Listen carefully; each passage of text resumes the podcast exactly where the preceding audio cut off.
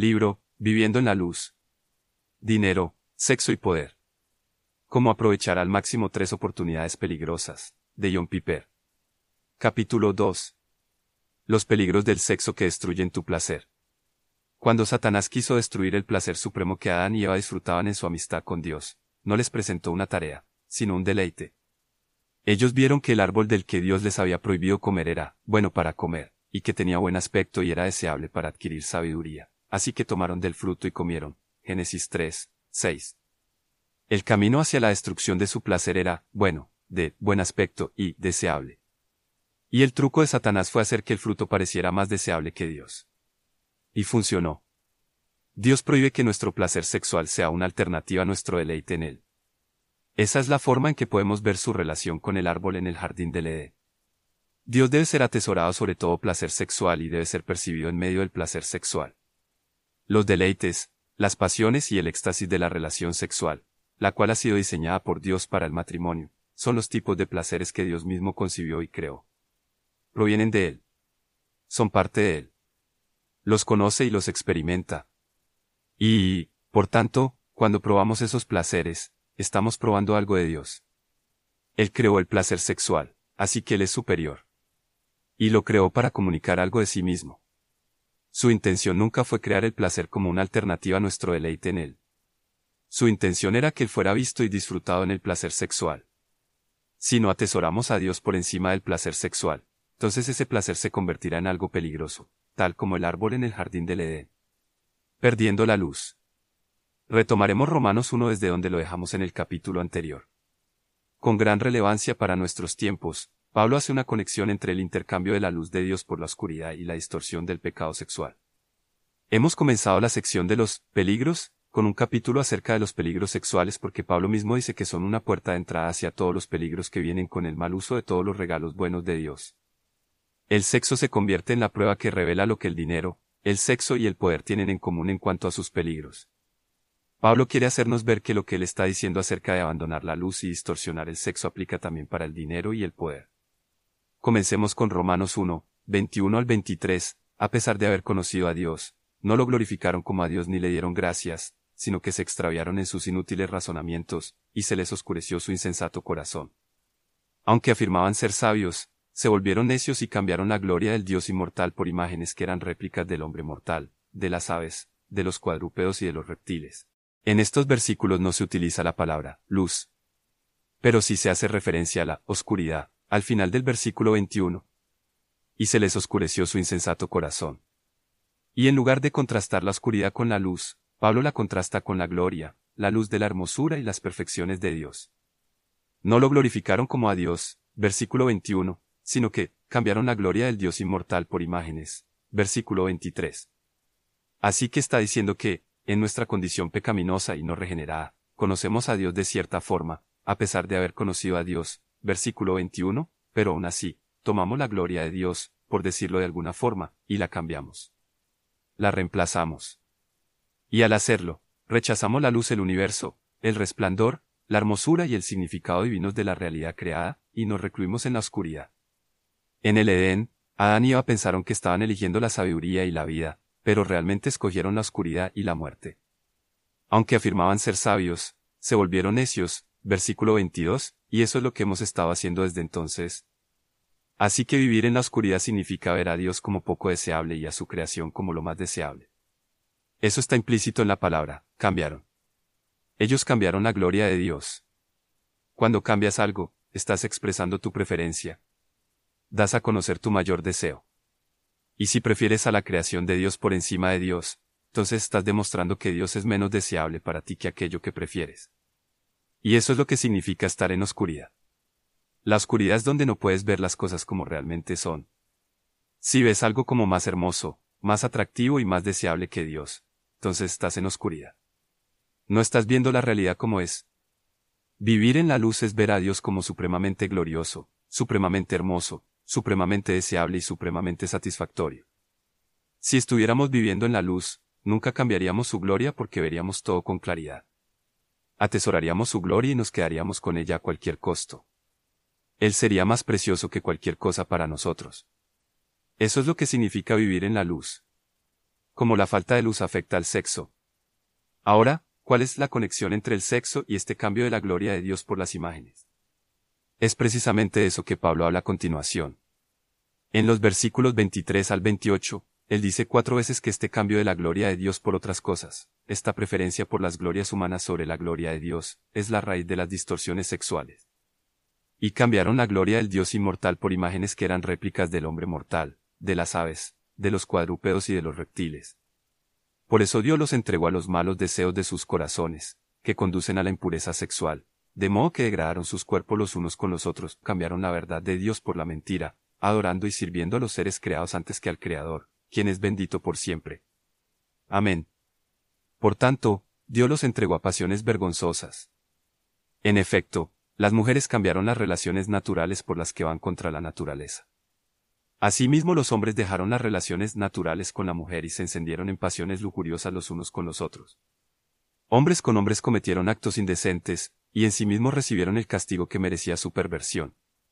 Además, como estimaron que no valía la pena tomar en cuenta el conocimiento de Dios, él a su vez los entregó a la depravación mental, para que hicieran lo que no debían hacer. En cierto sentido, el hecho de que Pablo esté hablando acerca del homosexualismo es incidental. Sin embargo, la misma dinámica aplica para todas las distorsiones de la sexualidad. En breve veremos por qué Pablo se enfoca explícitamente en el homosexualismo. Pero nuestro enfoque es más amplio. Primero, veamos la conexión entre los versículos 23 y 24. Cambiaron la gloria del Dios inmortal por imágenes. Por eso Dios los entregó a los malos deseos de sus corazones, que conducen a la impureza sexual, de modo que degradaron sus cuerpos los unos con los otros. Las palabras, por eso, son decisivas. Quieren decir que deshonrar a Dios, cambiaron la gloria del Dios inmortal, provoca, resulta en, conduce a, la deshonra del cuerpo humano por los deseos sexuales distorsionados de sus corazones. Dios los entregó a los malos deseos de sus corazones, que conducen a la impureza sexual, de modo que degradaron sus cuerpos. Los humanos cambiaron la gloria de Dios, por eso deshonraron sus cuerpos. En segundo lugar, veamos la conexión entre los versículos 24 y 25. Por eso Dios los entregó a los malos deseos de sus corazones, que conducen a la impureza sexual, de modo que degradaron sus cuerpos los unos con los otros. Cambiaron la verdad de Dios por la mentira, adorando y sirviendo a los seres creados antes que al Creador, quien es bendito por siempre. Amén. Aquí, Pablo está diciendo lo mismo, pero al revés. En lugar de mencionar el resultado de cambiar la gloria de Dios, menciona la causa por la que deshonraron sus cuerpos. La causa de la lujuria, la impureza y la deshonra de sus cuerpos es que prefirieron la mentira y la oscuridad pues la gloria de Dios les parecía menos satisfactoria que otras cosas. Deshonraron sus cuerpos porque prefirieron a la criatura por encima del Creador. En tercer lugar, veamos la relación entre los versículos 25 y 26, cambiaron la verdad de Dios por la mentira. Por tanto, Dios los entregó a pasiones vergonzosas. Pablo recalca el mismo punto por tercera vez. La causa de sus pasiones desordenadas es que ellos cambiaron la gloria de Dios por la mentira de que Él no es más deseable que cualquier otra cosa. Y, en cuarto lugar, Pablo lo repite una vez más. Veamos la relación entre las dos mitades del versículo 28. Además, como estimaron que no valía la pena tomar en cuenta el conocimiento de Dios, literalmente, no aprobaron tener a Dios en su conocimiento, él a su vez los entregó a la depravación mental, para que hicieran lo que no debían hacer. No quisieron que Dios dominara sus mentes.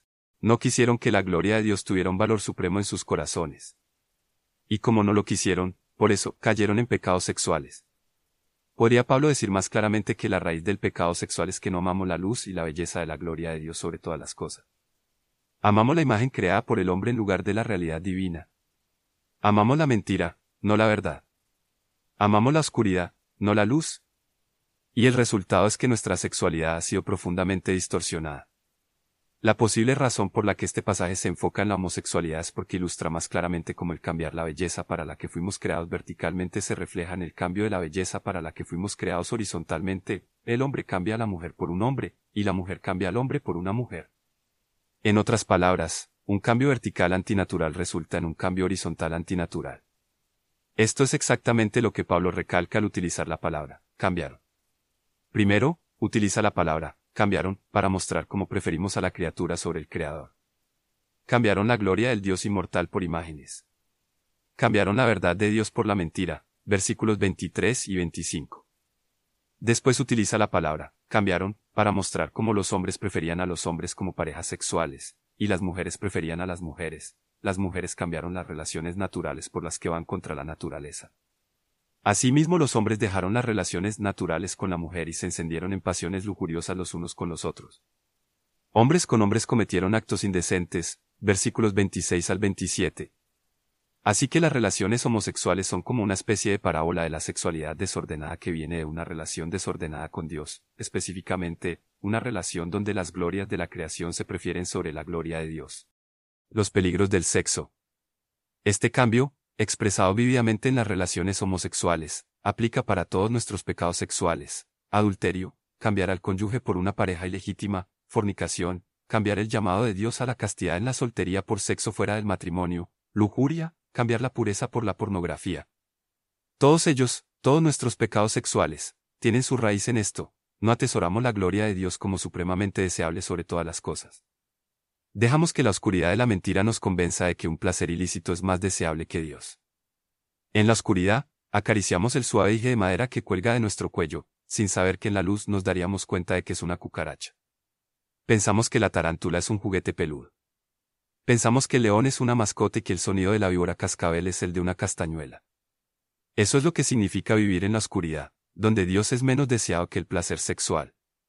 El pecado sexual crece en la tierra de la ceguera, la oscuridad y la ignorancia de la belleza y grandeza de Dios.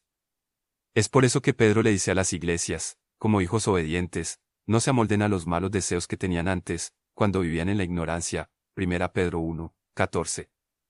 Es como si estuviera diciendo, antes ignoraban el valor, la belleza, la dulzura y la grandeza de Dios.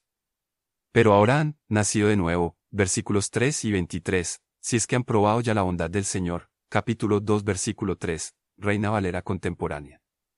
Sí, una vez que has probado a Dios, la ignorancia pasada, ya no controla tus pasiones. La mentira de los deseos sexuales pecaminosos es expuesta.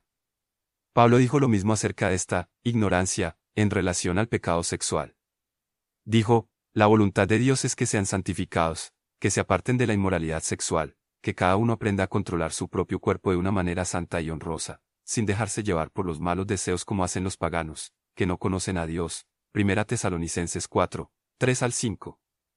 En otras palabras, Pablo estaba diciendo que la distorsión y el mal uso de los deseos sexuales surgen de la oscuridad de la mente incrédula.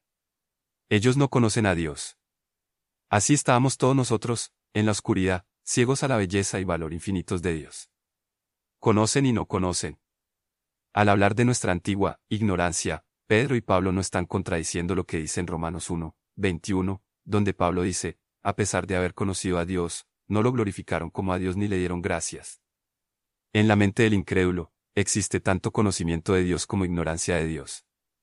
El conocimiento de Dios es profundo e innato. Me explico, lo que se puede conocer acerca de Dios es evidente para ellos, pues Él mismo se lo ha revelado. Porque desde la creación del mundo las cualidades invisibles de Dios, es decir, su eterno poder y su naturaleza divina, se perciben claramente a través de lo que Él creó, de modo que nadie tiene excusa. Romanos 1, 19 al 20. Pero este conocimiento innato y profundo de Dios es rechazado y obstruido. Con su maldad obstruyen la verdad. Versículo 18. Estimaron que no valía la pena tomar en cuenta el conocimiento de Dios, Versículo 28. Así que tanto la ignorancia de Dios como el conocimiento son reales. El conocimiento es obstruido y no puede operar. La ignorancia es deseada y poderosa. Tanto Pedro como Pablo dicen que las distorsiones y la esclavitud del deseo sexual resultan de la ignorancia de Dios, del cambio de la gloria de Dios por imágenes. El alma humana fue creada para ser satisfecha por la gloria de Dios. Cuando la luz de la gloria es obstruida, el alma se destruirá a sí misma, intentando encontrar satisfacción en la letal oscuridad. Y realmente es letal, tal como Jesús y los apóstoles nos dicen una y otra vez. Aquí es donde vemos los peligrosos resultados de no vivir en la luz. Estas advertencias no se limitan a uno o dos autores del Nuevo Testamento. Jesús, Pedro, Pablo, Juan y el escritor de Hebreos nos advierten acerca de los peligros que enfrentarán aquellos que no se arrepientan de su pecado sexual. Considera algunas de estas advertencias. Ningún pecado como este. Pablo penetra las profundidades de los pecados sexuales de la fornicación, el adulterio y, en particular, de la prostitución. No saben que sus cuerpos son miembros de Cristo mismo. ¿Tomaré acaso los miembros de Cristo para unirlos con una prostituta? Jamás. ¿No saben que el que se une a una prostituta se hace un solo cuerpo con ella? Pues la escritura dice, los dos llegarán a ser un solo cuerpo. Pero el que se une al Señor se hace uno con él en espíritu. Huyan de la inmoralidad sexual. Todos los demás pecados que una persona comete quedan fuera de su cuerpo, pero el que comete inmoralidades sexuales peca contra su propio cuerpo. ¿Acaso no saben que su cuerpo es templo del Espíritu Santo, quien está en ustedes y al que han recibido de parte de Dios? Ustedes no son sus propios dueños, fueron comprados por un precio.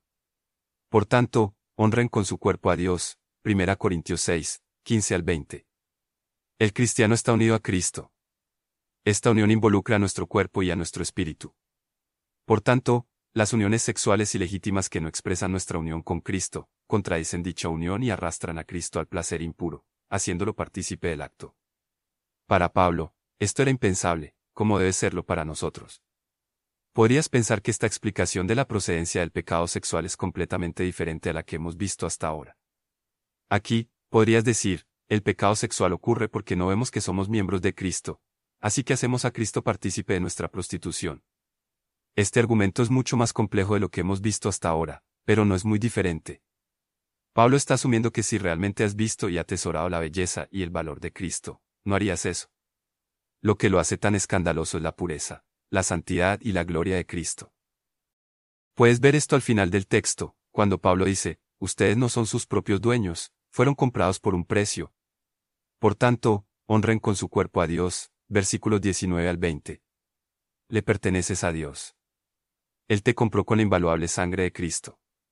Por tanto, cuando usamos nuestro cuerpo como si tuviésemos el derecho de hacer lo que nuestros impulsos quieran, estamos despreciando el valor de Cristo y la gloria de Dios.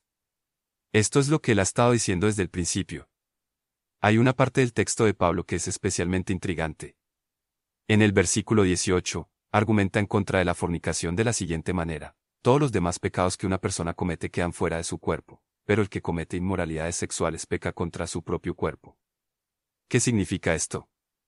En todos los comentarios que he leído a través de los años, parece no haber un consenso, pero la mayoría está de acuerdo en que Pablo ve las relaciones sexuales con cualquier persona que no sea tu cónyuge como particularmente dañinas para el cuerpo. Lo que está diciendo es que no existe otro pecado como este. Así que, por ejemplo, Roy Chiampa y Brian Lasnar dicen, Pablo no está diciendo que la porneía, la inmoralidad sexual, es lo único que daña al cuerpo, sino que solo la porneía da lugar al tipo de unión que los hace una carne y que, por tanto, peca contra el cuerpo. El pecado sexual es contra el cuerpo porque, tal como dice Fisk, une los cuerpos de una forma única.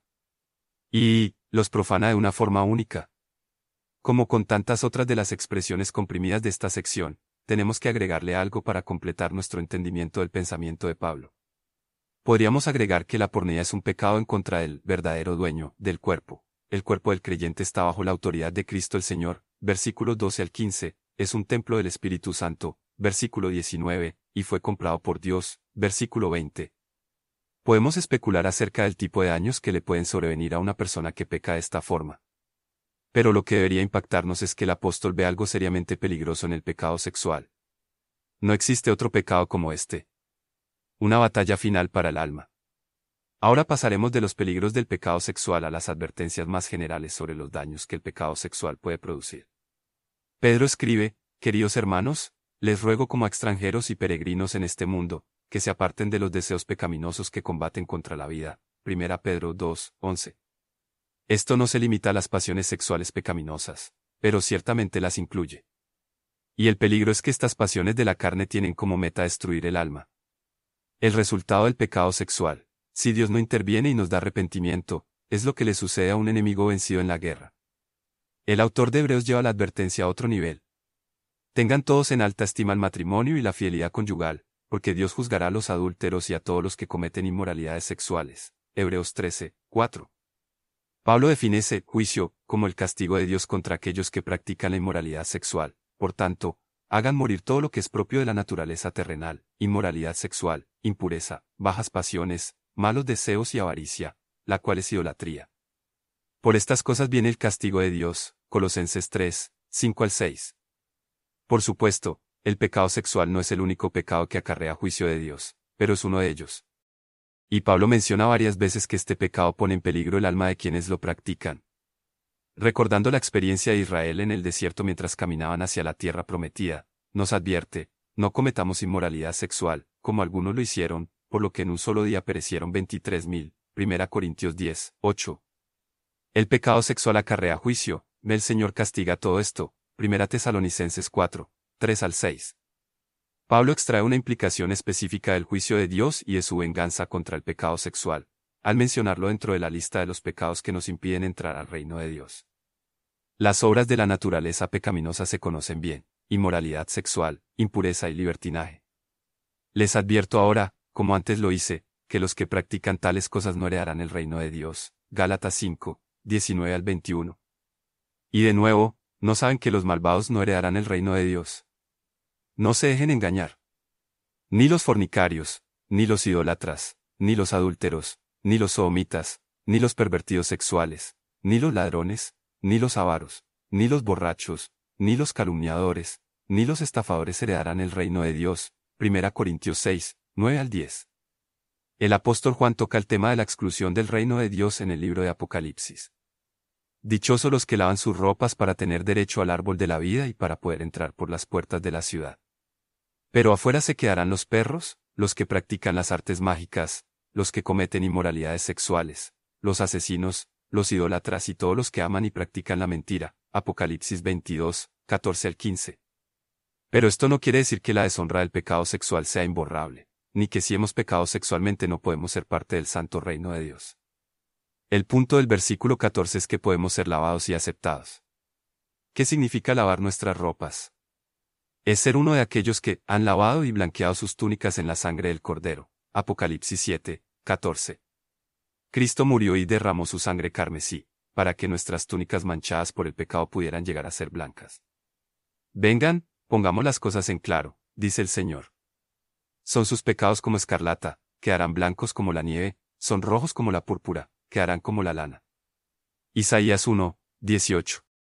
Es maravillosamente alentador para pecadores que Pablo le hable de la misma forma a quienes han participado de todo tipo de pecado sexual, y eso eran algunos de ustedes. Pero ya han sido lavados, ya han sido santificados, ya han sido justificados en el nombre del Señor Jesucristo y por el Espíritu de nuestro Dios. 1 Corintios 6, 11. Pero esto no es alentador si no atesoramos a Cristo y no cambiamos nuestra preferencia del sexo sobre Dios. Sin este tipo de fe, que tiene a Jesús como supremo sobre todas las cosas, Mateo 10, 37, su sangre no nos hará ningún bien, y Apocalipsis 22, 15 se aplicará a nosotros en el día final, pero afuera se quedarán los perros, los que cometen inmoralidades sexuales. Las palabras más duras de Jesús. ¿Qué significa quedarse afuera? Nadie nos lo advierte con palabras más duras sobre los peligros del pecado sexual que el Señor Jesús. Ustedes han oído que se dijo, no cometas adulterio. Pero yo les digo que cualquiera que mira a una mujer y la codicia ya ha cometido adulterio con ella en el corazón. Por tanto, si tu ojo derecho te hace pecar, sácatelo y tíralo. Más te vale perder una sola parte de tu cuerpo, y no que todo él sea arrojado al infierno. Y si tu mano derecha te hace pecar, córtatela y arrójala. Más te vale perder una sola parte de tu cuerpo, y no que todo el vaya al infierno. Mateo 5, 27 al 30.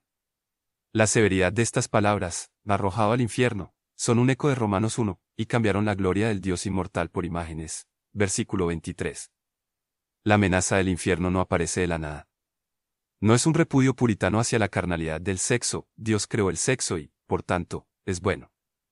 No, esta amenaza es el eco de la atrocidad de que se prefiera la estimulación sexual y la euforia hormonal pasajera sobre una gloria infinita y eterna. La ira de Dios viene revelándose desde el cielo.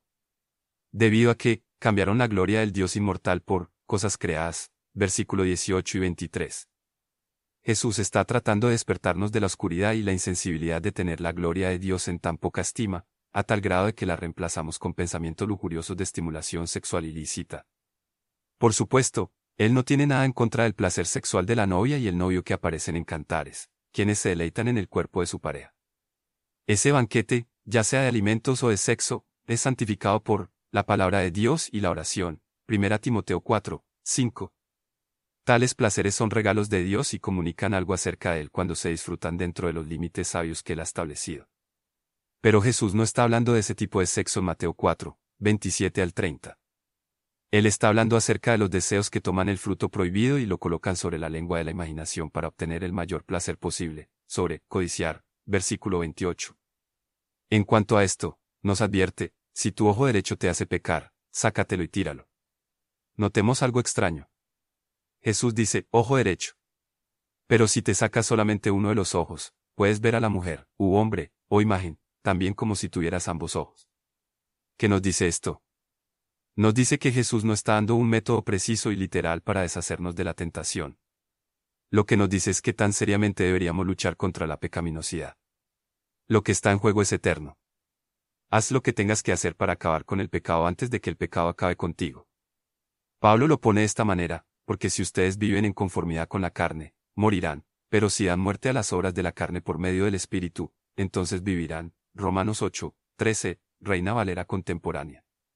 Corta con el pecado sexual, y cualquier otro pecado, con la misma seriedad con que te cortarías una mano o te sacarías un ojo. Tu vida depende de ello. Eternamente. La imagen más vívida de Juan. Finalmente, en nuestra revisión de las advertencias del Nuevo Testamento, llegamos a la imagen más vívida de Juan, la del lago de fuego. Pero los cobardes, los incrédulos, los abominables, los asesinos, los que cometen inmoralidades sexuales, los que practican artes mágicas, los idólatras y todos los mentirosos recibirán como herencia el lago de fuego y azufre. Esta es la segunda muerte, Apocalipsis 21, 8. El horror de la imagen del lago de fuego es agravado por su duración, el humo de ese tormento sube por los siglos de los siglos. No habrá descanso ni de día ni de noche. Apocalipsis 14, 11. Esta es quizá la imagen más vívida que tenemos del destino final de aquellos cuya inmoralidad sexual no es cubierta por la sangre de Jesús. Solo, en Cristo, podemos librarnos del lago de fuego. Como dice el apóstol Pedro, ustedes fueron rescatados de la vida absurda que heredaron de sus antepasados. El precio de su rescate no se pagó con cosas perecederas, como el oro o la plata, sino con la preciosa sangre de Cristo, como de un cordero sin mancha y sin defecto. 1 Pedro 1, 18 al 19. La fe en Cristo conquista el lago de fuego, el que salga vencedor no sufrirá daño alguno de la segunda muerte. Apocalipsis 2, 11. Las advertencias del Nuevo Testamento sobre los peligros del sexo no tienen la intención de dejarnos paralizados de miedo. Están para abrir nuestros ojos a la magnitud de la gloria de Dios, la enormidad de nuestro pecado, lo justo de nuestro castigo, la sabiduría de acudir a Cristo y los placeres insuperables que hay a la diestra de Dios. Es una bondad que el doctor nos haya dicho que nuestra enfermedad es terminal, y más bondadoso aún que nos ofrezca el único remedio que cura la enfermedad del pecado y evita las consecuencias fatales. Proveernos de este remedio le costó la vida de su hijo, y esa es otra razón por la que las advertencias son tan fuertes para aquellos que desprecian ese invaluable regalo. Restaurando la luz de la gloria de Dios. Recordemos que el origen del pecado sexual es que hemos cambiado la gloria del Dios inmortal por imágenes. Romanos 1, 23. Este intercambio vertical nos rodea de oscuridad. La gloria se desvanece. Su propósito era asombrarnos, y la hemos rechazado. No preferimos a Dios sobre todas las cosas. Una de las cosas creadas con la que lo reemplazamos es el placer sexual ilícito. La intensidad de las imágenes sexuales tiene poder porque la luz de la gloria se ha apagado. Así es como esto funciona. Tengo un reloj en una mesa junto a mi cama. Proyecta la hora en el techo. Así que de noche, cuando apago la luz, puedo ver 10 y 30 en números rojos en mi techo. Es claro y llama mi atención, en la oscuridad. Pero cuando sale el sol por la mañana, esos números rojos desaparecen por completo. La luz del sol solo me permite ver el techo. Los números rojos brillan en la oscuridad. Solo son visibles cuando no hay luz.